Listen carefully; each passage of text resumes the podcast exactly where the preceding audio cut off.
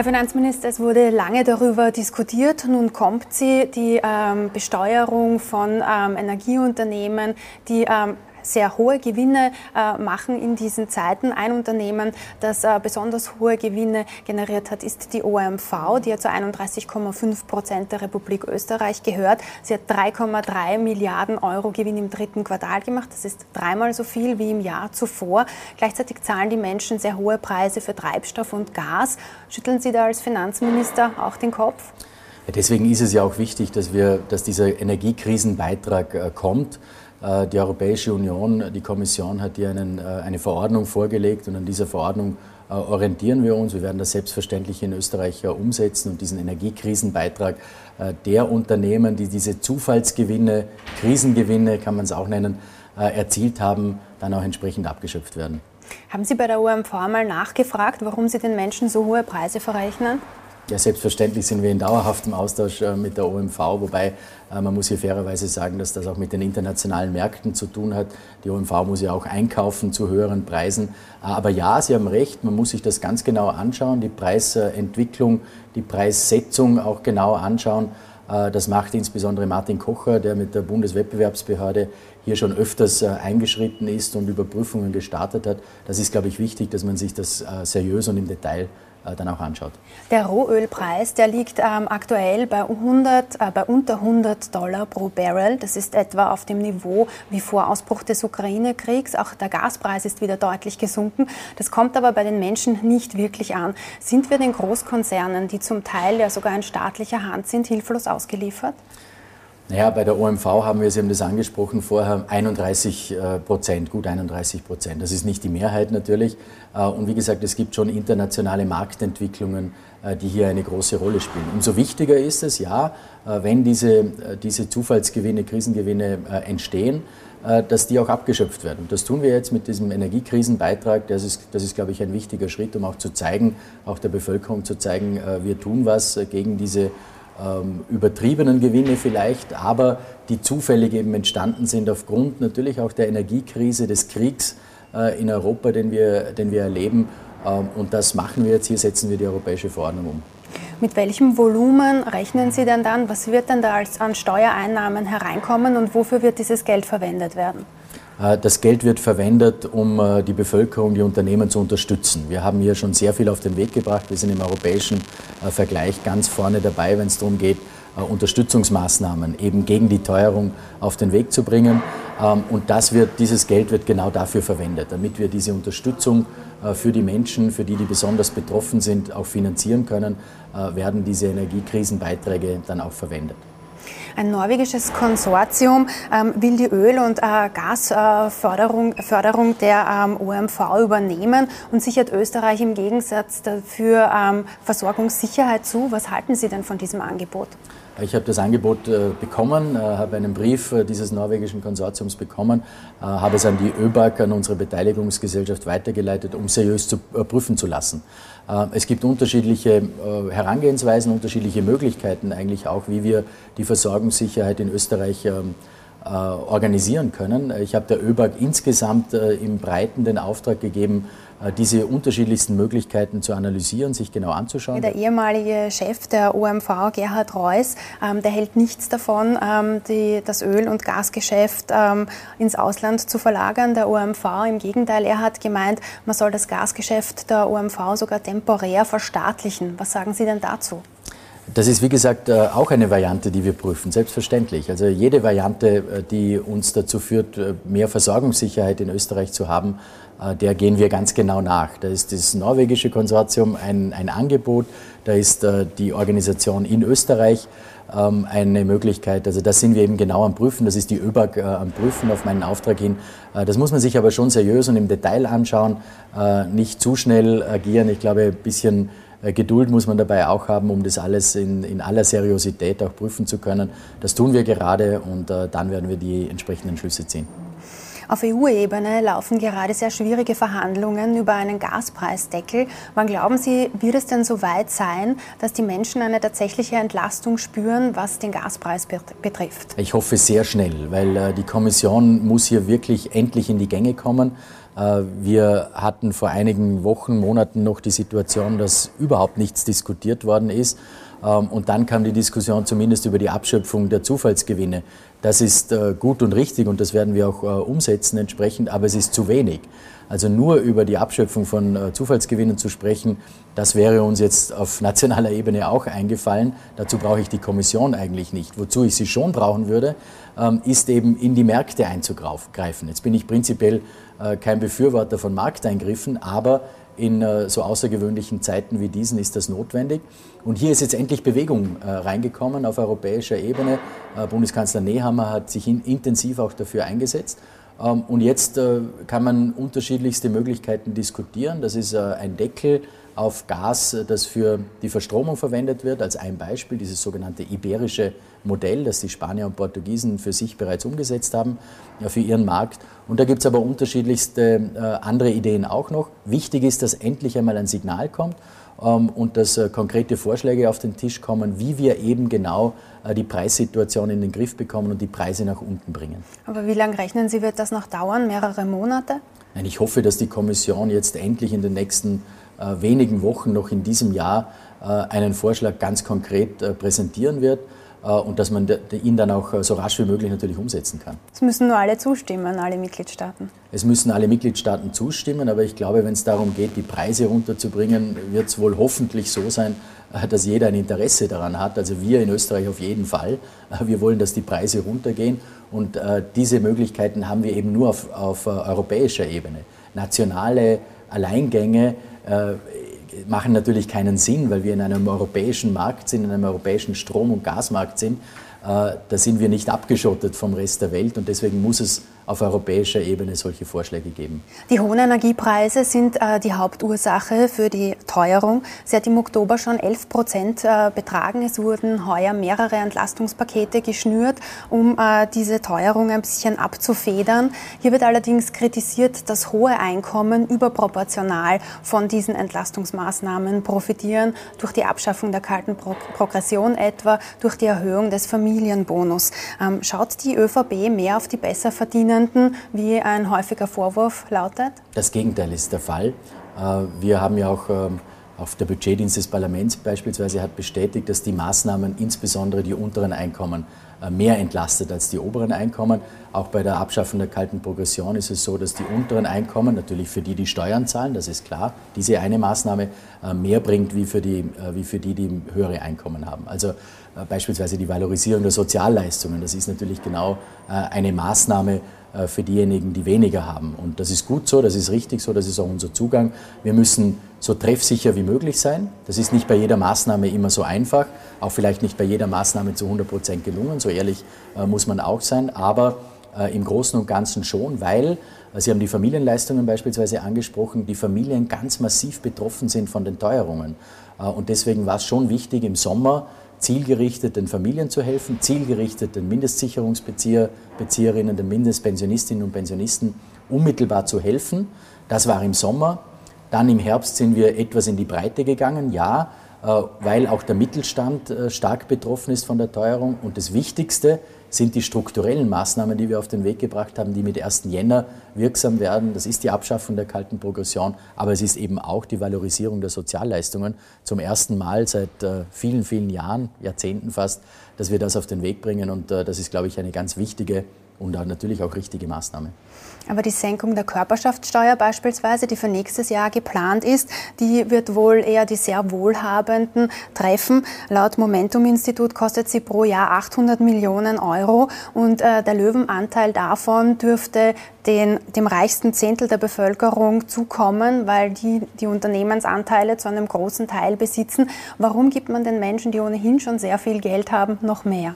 Na, da bitte ich wirklich seriös zu unterscheiden. Also das eine ist eine äh, eine Maßnahme für den Wirtschaftsstandort. Die Senkung der Körperschaftssteuer ist ja nicht für einen einzelnen Menschen da, das ist für die Unternehmen da, damit sie reinvestieren können, damit sie im Wettbewerb, im europäischen und internationalen Wettbewerb bestehen können, damit sie Arbeitsplätze schaffen können. Also das ist ja nicht eine Einzelmaßnahme, damit jemand mehr Geld in der Tasche hat, sondern das ist, es geht darum, äh, die Unternehmen im Wettbewerb, im internationalen Wettbewerb einen gewissen, nicht nur mal Vorteil, sondern eine Chance zu geben. Wir sind mit dieser Senkung in zwei Stufen, nämlich um zwei Prozent von 25 auf 23 Prozent, dann im Mittelfeld im europäischen.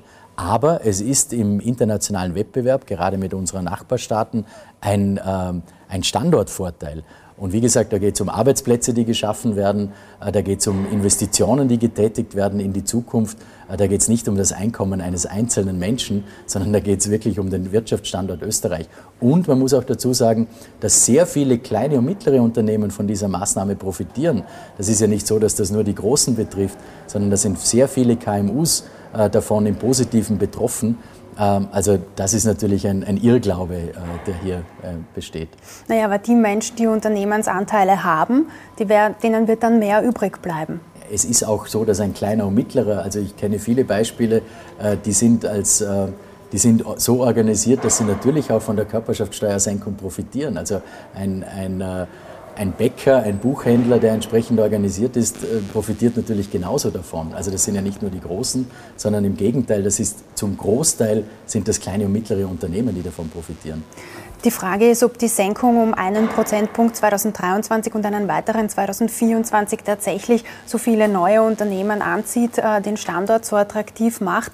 Ähm, hätte man nicht beispielsweise die 800 Millionen Euro, die das kostet, auch in die Pflege stecken können, wo ein sehr großer Personalbedarf besteht? Das ist ein weiteres Missverständnis. Das kostet nicht 800 Millionen, sondern unterm Strich, wenn man nur natürlich die, der Entfall, den Entfall rechnet, ja. Aber es kommen dadurch ja zusätzliche Steuereinnahmen, weil eben mehr Unternehmen und mehr Arbeitsplätze in Österreich entstehen. Das ist ja genau der, der Schmäh an dieser Sache, äh, der Schmäh im positiven Sinn, dass wir eben im, äh, im internationalen Wettbewerb unsere Unternehmen unterstützen, damit sie wettbewerbsfähiger werden und dadurch eben mehr Arbeitsplätze und wir dadurch mehr Steuereinnahmen haben. Also unterm Strich ist, ist die Senkung der Körperschaftssteuer ein Gewinn für den Staat. Es wird zu Mehreinnahmen, mehr Steuermehreinnahmen führen. Das ist ja überhaupt keine, keine Frage. Da gibt es auch Studien dazu, die das natürlich bestätigen. Gut, das Momentum-Institut sieht das anders. Aber ja, das Momentum-Institut, äh, ja, das kann schon sein. Das ist ein Institut in Österreich, das von der Arbeiterkammer finanziert wird. Ja, kann man so sehen. Alle anderen Institute sehen es anders. Also okay. Das Budget für 2023 wurde ja diese Woche im äh, Nationalrat beschlossen. Wer gerne mehr Geld hätte, das sind die Universitäten. Das haben sie durch mehrere Demonstrationen auch schon gezeigt. Unterrichtsminister Martin Polaschek hat weitere 150 Millionen Euro zugesagt. Wird es da noch mehr geben? Ja, man muss ähm, das, glaube ich, auch seriös anschauen. Also wir haben eine Leistungsvereinbarung letztes Jahr mit den Universitäten abgeschlossen. Äh, da wird hoffentlich äh, seriös auch ähm, angeschaut worden sein, was es braucht. Äh, das ist letztes Jahr vereinbart worden auf drei Jahre. Jetzt haben wir die Situation, dass es zu einer Teuerung gekommen ist, zu einer massiven Teuerung gekommen ist. Und deswegen haben wir in diesem Budget zusätzlich zur Leistungsvereinbarung, die ja bereits abgeschlossen worden ist, noch einmal eine Milliarde Euro bis 2026 zur Verfügung gestellt, um eben diese Teuerung abzufedern. Wenn man nachweisen kann, äh, dass das nicht ausreicht, dann kann man über alles reden. Aber nur einfach zu sagen, ähm, wir brauchen jetzt mehr Geld, ehrlich gesagt, da sollte man schon etwas seriöser sein. Und trotzdem haben wir, hat Martin Polaschek auch in Verhandlungen, äh, zusätzlich noch einmal 150 Millionen aus seinen Rücklagen, aus seinem Ressort, äh, die er zur Verfügung stellen wird. Ich glaube, das ist äh, ein, ähm, eine gute Vorgehensweise. Wie gesagt, eine Milliarde zusätzlich wegen der Teuerung plus die 150 Millionen. Wenn es weitere Notwendigkeiten gibt, dann muss man sich es natürlich anschauen, überhaupt keine Frage. Da bin ich der Letzte, der, äh, der von vornherein äh, das ausschließt. Aber man sollte es halt auf Fakten beruhen lassen und sich die Fakten anschauen. Wenn die dann so sind, äh, dass es mehr braucht, dann müssen wir darüber reden. Könnten Sie sich beispielsweise vorstellen, dass die Bundesimmobiliengesellschaft den Universitäten bei den Mieten etwas nachlässt? Alles ist vorstellbar, aber wie gesagt, bitte zuerst die Fakten auf den Tisch, äh, seriös anschauen, was notwendig ist und dann können wir Entscheidungen treffen. Ähm, Zurufe zu machen kann man tun, ja, aber haben jetzt nicht so den seriösen äh, Hintergrund. Also bitte zuerst die Fakten anschauen, äh, bestätigen, wie die Entwicklung ist, Unterlagen vorlegen und dann können wir über alles diskutieren. Eine Milliarde, das haben Sie diese Woche angekündigt, wird auch den Gemeinden äh, zukommen. Der Wiener Bürgermeister Michael Ludwig hat gleich gesagt, das wird nicht reichen, da braucht es noch mehr. Was sagen Sie denn dazu? Ja, wir haben äh, mit dem Herrn Bürgermeister Ludwig das natürlich auch diskutiert. Ähm, ich glaube, dass es ein gutes Paket ist. Wir haben 500 äh, Millionen Euro den Gemeinden zur Verfügung gestellt über dieses kommunale Investitionsprogramm.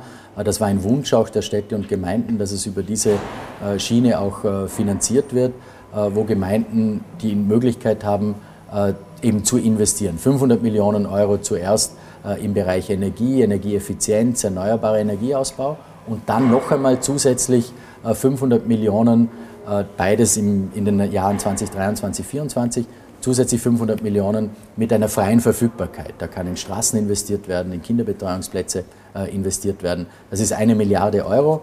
Ähm, das ist, glaube ich, sehr, sehr viel Geld, äh, das wir hier zur Verfügung stellen. Das ist aber auch notwendig, weil die Gemeinden auch investieren müssen und, und äh, diese Möglichkeit auch äh, haben müssen. Das haben wir mit dem Gemeindebund, mit dem Städtebund in Person von Michael Ludwig ähm, auch so vereinbart. Ich glaube, das ist ein gutes Paket, das wir hier zur Verfügung stellen und das hilft den Gemeinden in diesen schwierigen Zeiten sehr. Bleiben wir beim Budget. Kritikerinnen ähm, fehlt im Budget eine Qualifizierungsoffensive von Arbeitskräften. Sie hätten gern eine finanziell bessere Ausstattung des AMS und auch mehr Investitionen im Bildungsbereich, Stichwort Ganztagsbetreuung. Warum hat man hier nicht mehr Geld in die Hand genommen? Ja, man kann natürlich immer äh, kritisieren, dass es zu wenig ist, aber äh, ich glaube, ich hab, höre auch andere Stimmen, die, die sagen, äh, im AMS äh, hätte man weniger tun sollen. Also beide Seiten äh, gibt es, beide Stimmen gibt es. Ähm, ja, wir haben, äh, glaube ich, ein Budget vorgelegt, das äh, durchaus ausgewogen ist, das auch äh, Zukunftsinvestitionen ermöglicht, im Transformationsbereich, im, im Sicherheitsbereich natürlich auch. Ähm, ja, es gibt immer einzelne Gruppen, für die es zu wenig ist. Da habe ich auch Verständnis dafür, äh, wenn man singulär seinen Bereich anschaut. Ich glaube, insgesamt ist es ein, ein sehr, sehr gutes Budget. Alle Ressorts äh, bekommen mehr Mittel zur Verfügung wie im letzten Jahr. Äh, und dann eben auch noch Schwerpunkte, die gesetzt werden. Und das dritte, der dritte Schwerpunkt neben der Transformation und der Sicherheit ist natürlich auch die Krisenbewältigung. Wir stecken äh, sehr viel Geld in die äh, Vorsorge, was die Energiesicherheit betrifft, die Versorgungssicherheit betrifft, was Maßnahmen gegen die Teuerung betrifft, für die Bevölkerung, für die Haushalte, aber auch für die Unternehmen. Ähm, das ist ein, ein Krisenbudget auf der einen Seite, aber auch ein Zukunftsinvestitionspaket und Budget äh, auf der anderen Seite. Der Schuldenstand steigt aber schon auf über 76 Prozent. Hätte man nicht auch eine Gegenfinanzierung durch Vermögenssteuern beispielsweise in Betracht ziehen können? Einer Studie der Nationalbank zufolge ähm, besitzt das reichste Prozent der Österreicherinnen und Österreicher mehr als die Hälfte des Gesamtvermögens. Wäre es ja nicht Zeit für mehr Gerechtigkeit? Naja, also zur Relativierung, was die Schuldenquote betrifft. Äh, ja, die steigt, äh, die steigt natürlich aufgrund unserer sehr umfangreichen Hilfsmaßnahmen, die wir auf den Weg bringen. Sie wird aber bis 2026 runtergehen, runtergehen auf 72,5 Prozent, von jetzt 78,5. Ähm, manche haben gemeint, sie geht jetzt schon auf über 80. Das ist Gott sei Dank nicht der Fall. Sind jetzt bei über 78, werden dann runtergehen. Auch beim Maastricht-Defizit werden wir von jetzt 3,5, knapp 3,5 Prozent äh, Defizit dann 2026 auf 1,4 Prozent runtergehen. Also der Pfad äh, nach unten stimmt. Das ist auch wichtig, weil wir müssen schon äh, mittelfristig auch zu nachhaltigen Budgetpfaden wieder zurückkehren. Und zwar nicht aus Selbstzweck, sondern weil wir uns Spielräume schaffen müssen. Im Moment kommt es mir schon vor, dass die Relationen und Dimensionen äh, in der Öffentlichkeit etwas verschoben werden. Also was früher Millionen waren, sind jetzt Milliarden. Wir müssen schon wieder lernen, das Steuergeld mehr zu schätzen. Das Geld ist nicht abgeschafft, ganz ehrlich gesagt. Und deshalb müssen wir mittelfristig wieder zu äh, nachhaltigen Budgetpfaden zurückkehren. Auf nationaler Ebene, das ist wichtig, um Spielräume zu haben, aber auch auf europäischer Ebene, damit Institutionen wie die Zentralbank beispielsweise im Kampf gegen die Inflation, also gegen die Teuerung, und die EZB ist die einzige Institution, die gegen die Inflation vorgehen kann, auch den Spielraum hat. Und da müssen Mitgliedstaaten, insbesondere im südlichen Bereich Europas, einfach endlich ihre Budgets auch wieder in Ordnung bringen. Wir tun das, indem wir die Schuldenquoten nach unten führen werden und das Maastricht-Defizit nach unten führen werden. Also das Geld ist nicht abgeschafft, es muss ja zuerst verdient werden, bevor man es wieder ausgeben kann. Aber mit Vermögenssteuern will die ÖVP die Schuldenquote nicht senken. Nein, weil sie die Schuldenquote auch nicht senkt. Äh, das ist ein, ein Irrglaube. Das ist äh, ein, ein, Tropfen auf den heißen Stein in diesem Fall wirklich. Und ich bin und wir sind angetreten, um Steuern zu senken insgesamt. Und das tun wir ganz massiv, indem wir die Tarifstufen runtersetzen, äh, indem wir die kalte Progression abschaffen. Also uns geht es darum, Steuern zu senken, so gut es geht. damit wir auch die, die Steuer- und Abgabenquote nach unten bringen. Wir werden ja kritisiert, dass die nicht nach unten geht, genau von denen, die dann höhere Steuern erfordern. Also das geht ja nicht zusammen. Nicht nur die Teuerung, auch steigende Zinsen und zuletzt strengere Regeln bei der Vergabe von Immobilienkrediten belasten die Menschen. Ähm, es sind jetzt 20 Prozent äh, Eigenkapital notwendig. Das hat dazu geführt, dass sich viele Menschen keine Kredite mehr leisten können und hat auch für Kritik aus den eigenen Reihen gesorgt, ähm, beispielsweise von der niederösterreichischen Landeshauptfrau Johanna Mickel-Leitner. Sie haben angekündigt, Anfang Oktober, Sie werden das prüfen lassen, ob es hier eine Änderung geben wird. Gibt es schon Ergebnisse? Ja, die Kritik ist ja auch von mir gekommen, äh, neben vielen anderen, von Bundesländern, von Banken. Äh, und die Kritik ist berechtigt aus meiner Sicht. Äh, die FMA hat diese sogenannte KIM-Verordnung, so heißt diese Verordnung, äh, erlassen, auf Grundlage auch einer europäischen Vorgabe.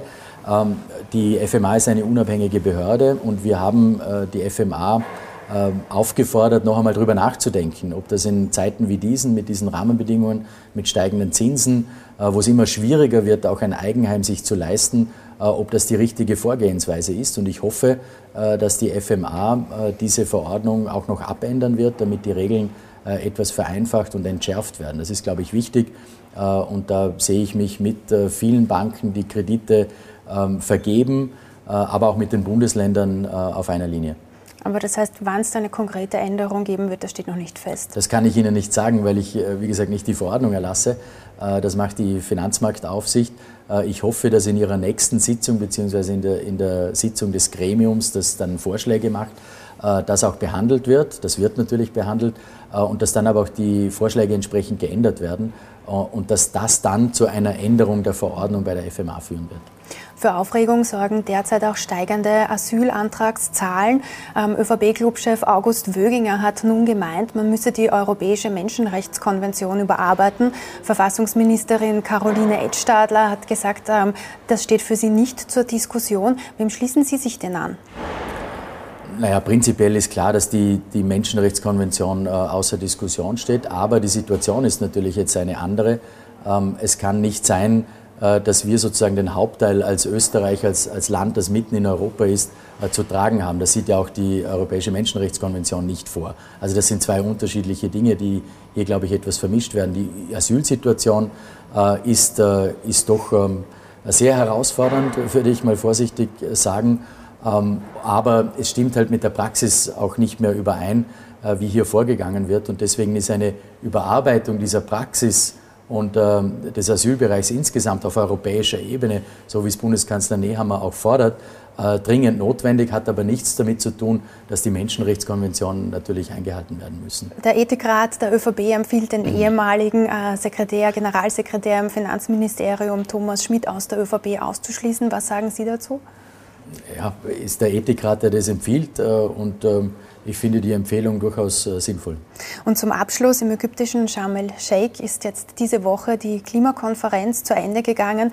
Der äh, Generalsekretär der UNO, Antonio Guterres, hat gesagt, wir befinden uns auf dem Highway zur Klimahölle. In Österreich steht die ÖVP bei dem Klimaschutzgesetz etwas auf der Bremse. Wird das dieses, diese Legislaturperiode noch kommen? Die ÖVP steht überhaupt nicht auf der Bremse. Die ÖVP ist äh, für einen Klimaschutz mit Hausverstand und äh, Lebensrealitätsnähe. Äh, das ist es eigentlich. Wir haben hier vielleicht unterschiedliche Zugänge zu unserem Koalitionspartner. Wir möchten die Unternehmen, die Menschen mitnehmen, äh, auf diesem Weg äh, gegen den Klimawandel vorzugehen. Das ist, glaube ich, ganz entscheidend, weil nur dann werden wir die Ziele auch schaffen. Nur über Verbote ähm, zu sprechen, wird nicht reichen. Also müssen wir die Menschen mitnehmen, müssen wir die Unternehmen mitnehmen. Nur dann haben wir eine Chance, die Ziele zu erreichen. Das ist unser Zugang. Wir blockieren überhaupt nichts, sondern haben einen anderen Zugang halt. Ähm, und das ist in einer Koalition ganz was Normales. Da geht es nicht um Blockade, sondern da geht es darum, äh, die besten Lösungen äh, zu finden. Und die werden wir schlussendlich sicher finden. Und wird es in dieser Legislaturperiode dieses Gesetz noch geben? Das äh, hängt davon ab, äh, wie, die, wie, unser Koalitionspartner äh, agieren wird. Aber ähm, ich kann mir durchaus vorstellen, dass es zu einer Lösung kommt. Ich hoffe es. Ich hoffe, dass sich äh, unser Koalitionspartner da noch ein bisschen bewegen wird und dass sie gewisse Dinge, wenn es in Richtung Hausverstand äh, geht, nicht blockieren. Herr Minister, vielen Dank für das Gespräch. Vielen Dank.